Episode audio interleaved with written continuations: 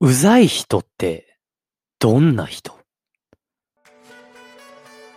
どうもさあ皆さん、朝ですね、えー、うざい人ってどんな人共通する6つの特徴ということをですね、お話しさせていただきました。朝バビニュース聞いていただけましたでしょうかそんな中でですね、効果的な3つの対処法も、えー、読ませていただこうと思ったんですが、時間が足りなくてですね、えー、今回このような、えー、収録をさせていただいてます。はい。えー、じゃあ今回はですね、そういった、えー、うざい人、どんな人っていうことはですね、えー、自分でもちろんですね、当てはまって人は気をつけてみてくださいっていうことと、そういった中の、えー、うざい人の共通する特徴の、えー、復習、さらには、えー、先ほど言った効果的な3つの、えー、そういった人が周りにいた時の対処法、これ知ってときたいですよね。ここに関してお話をさせていただきます。改めまして、はじめまして方も、いつも聞いていただいている方も、こんにちは、こんばんは、バビロニア .com です。えー、このチャンネルではコミュニケーションの情報を面白く伝わりやすくまとめていて、ラジオを、えー、楽しみたい方、自分を変えてみたい方にはたまらない内容を扱っています。えー、それでは参りましょう。バビトーク、スタート。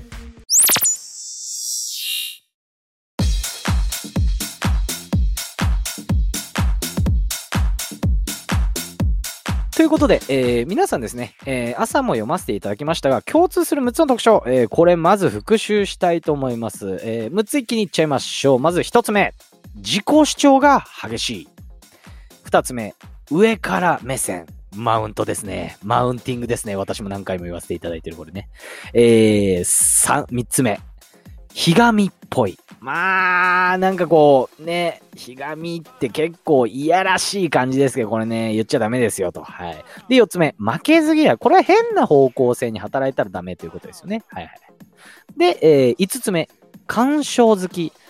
これはね、ちょっと難しいですけど、ありがた迷惑に感じちゃう時もあるんですよね。ちょっと言いたいことわかりますけど、干渉好き気をつけてください。そして最後、えー、6つ目、かまってちゃん。出ましたよと 出ましたよと、なんかね、こう、アーティストの、アーティスト名でもありますけれども、ね、皆さんかま、誰でもね、少しはかまってちゃうんだと思うんですけどね。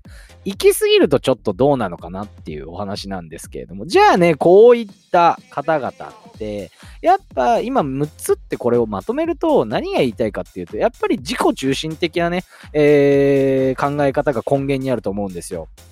だって、上から目線ってね、やっぱりあの自分の言いたいこと、まあ自己主張が激しいっていうのは、まあ当たり前ね、自己、ね、あの、自己中だよっていう話なんですけれども、まあ干渉好きっていうのも相手からしたらね、干渉はされたくない人もいるんですよね。うん、いるかもしれないです。それなりに干渉、えー、してしまう。かまってちゃんもやっぱり自分がかまってほしいからこういう行動をしてしまうというね、えー、こともあるんですけれども、じゃあこういった時ね、もちろんこれね、聞いていただいてる皆さん、気をつけてください。これはね、これはさすがにね、ここまで言って聞いてんだから気をつけないなんつったらもう論外論外論外ですよ。もう、かける3ですよ、論外のね、本当に。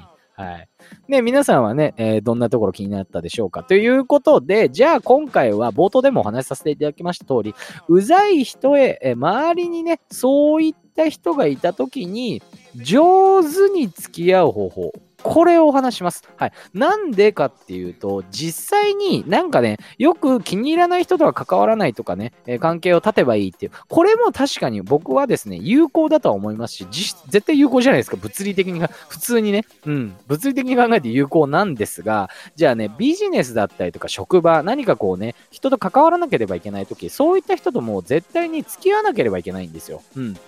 リアルなことを言うとそうですよね。じゃあそういった時に上手に付き合う方法っていうものは何なのかというですね、お話をさせていただきたいと思います。これはですね、2つございます。1つ目からいきましょう。1つ目。上手に頼る。ということなんですね。これですね、まあ結局そういううざい人がこうなんか言ってきたとしても、上手にね、聞き流せればいいと思ってます。うん、聞き流したりだったりとか、こうね、いい、いいスルーをできればいいと思ってるんですけれども、結局さっきも言った通り仕事上ね、深く付き合っていかなければならない相手、これも絶対いると思うんですよ。そういった場合などは、うまく相手を頼ってみるっていうのが私からはおすすめです。はい。これはですね、なぜかというと、結局ですね、あの、今、こういうふうに何かこう、あの6つの特徴って言わせていただいたじゃないですか。こういった方々は自己中心的って言いましたよね。結局自分が注目されたいっていう方がほとんどなんですよね。うん。見ていてそうじゃないですか、そういった方々って。かまってちゃんも自分を見てほしいから、自分をかまってほしいからっていうことなので、結構ですね、そういうふうに、考えたときに、じゃあうまく付き合うって、やっぱ相手を頼るってことなんですよね。頼られて、まあ、変な頼られ方ってあれですけど、あのね、いい頼られ方したらね、誰でもね、なんか自分が必要とされてると思うんですよ。そういった時に、うまく、こう、相手をですね、えー、頼ると。うん。まあ、そもそも自分にとってもメリットもあります。相手にとってまあメリットがあるんですが、あの例えばね、仕事、こういう、こう、こう、こう、こういう仕事を頼んでって、えー、あの、やるんだけど、ちょっと時間ないから、そういった人にお願いしてみよう。自分にもメリットありますよね。うん。で、こういうふうに相手にもメリットがあるし、自分にもメリットがあるっていうふうな考え方からいけば、こういうふうにね、上手に頼るっていうのが、えー、一番得策なのではないかと。